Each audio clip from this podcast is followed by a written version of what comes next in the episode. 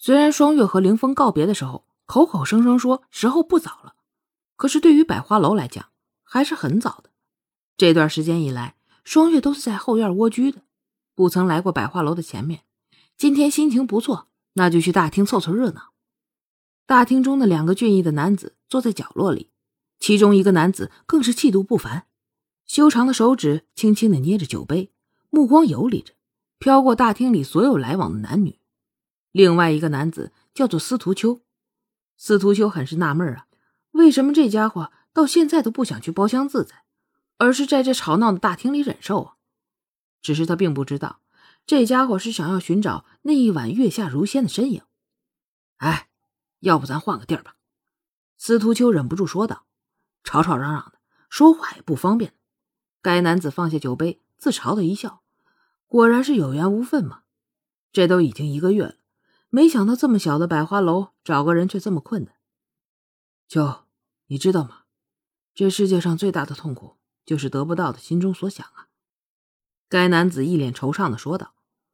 司徒秋听了，略微沉思一会儿，然后缓缓的摇头，慢慢起言道：“不，还有得到时的痛苦吧。”该男子听了司徒秋的话，低头沉思，不觉甚妙啊。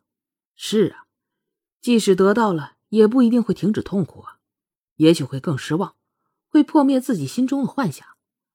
看着眼前的司徒秋，随即怅然道：“对呀，这世界上有两大痛苦，一个是得到心中所想，一个是得不到。”双月哼着小曲来到大厅，今天倒是没有什么人，大厅还算比较安静。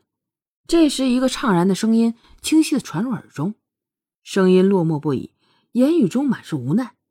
双月抬头看去，看见的是两个俊逸的男子。不知两个如此气宇不凡的男子为何发此感慨啊？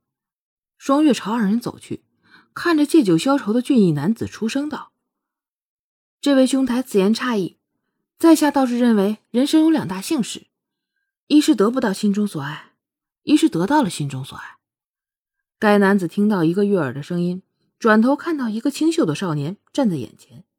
心中好奇，问道：“哦，怎解？得不到心中所爱，我们是会有希望的，会有憧憬。心怀希望，梦怀憧憬，充满期待，这难道不是使人幸福的情感吗？”双月娓娓道出，睿智的眸光微闪，让惆怅的男子眼中一时间金光乍现。得到心中所爱时，我们会发现，原来的期待终于有了结果，我们可以获得满足。学会珍惜，这难道不是一种幸福吗？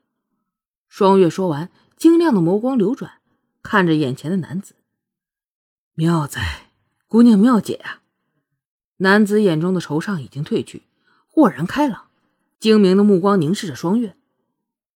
你，双月有些纳闷啊，自己此时是个男装啊，他怎么知道自己的身份的？哦，姑娘不必挂怀，在下。中正玄玄，姑娘清丽脱俗，自然不可能是男子。没错，这位俊逸非凡的男子就是我们本章的主角，中正玄玄。啊，我叫楚双月，公子好眼力。中正玄玄，名字挺有意思的。双月在心里想到。姑娘见解独到，不知在下是否能有幸能邀姑娘共酌一杯啊？轩轩的眼中透着惊喜，他已经认出了眼前的女子。正是自己找的月下仙子，没想到真应了那句话：“众里寻他千百度，蓦然回首，那人却在灯火阑珊处。”这，双月有些犹豫了。如果他们没有拆穿自己的身份，那么他与他们小酌几杯也是没有问题的。可是现在他们已经知道自己的女儿身了，这会儿再和他们对酌，身份就有些尴尬了。啊，如果姑娘不方便的话，那就算了吧。请恕在下唐突。中正轩玄看着双月，面色为难，也不想勉强。啊，也没什么不方便的。双月看着这两个人，看上去挺有涵养的，应该不是什么坏人。略微考虑一下，然后坐了下来。不知二位公子怎么称呼啊？双月看着司徒秋问道。在下司徒秋，姑娘见解独到，在下佩服。司徒秋说道。只是姑娘怎么会来这种地方？司徒秋好奇的问道：“我。”双月不知该怎么回答。其实他对自己身在百花楼感到挺丢人的，所以每当人家问他来自哪儿的时候，他都挺难启齿的。司徒秋不知道，可是轩轩可是知道的。那晚就在百花楼看到的双月，所以双月应该是百花楼的人，没错了。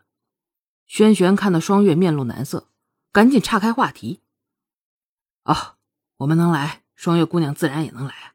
况且萍水相逢，问这个也不合适吧？”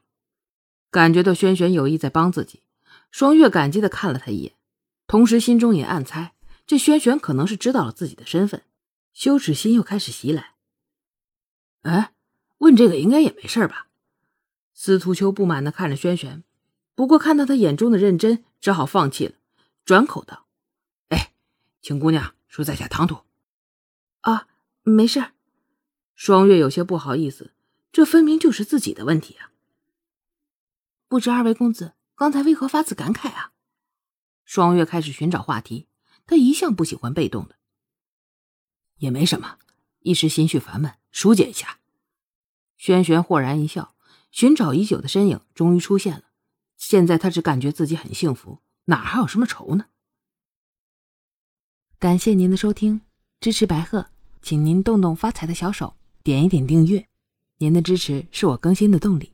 点了订阅不迷路，我们下集见。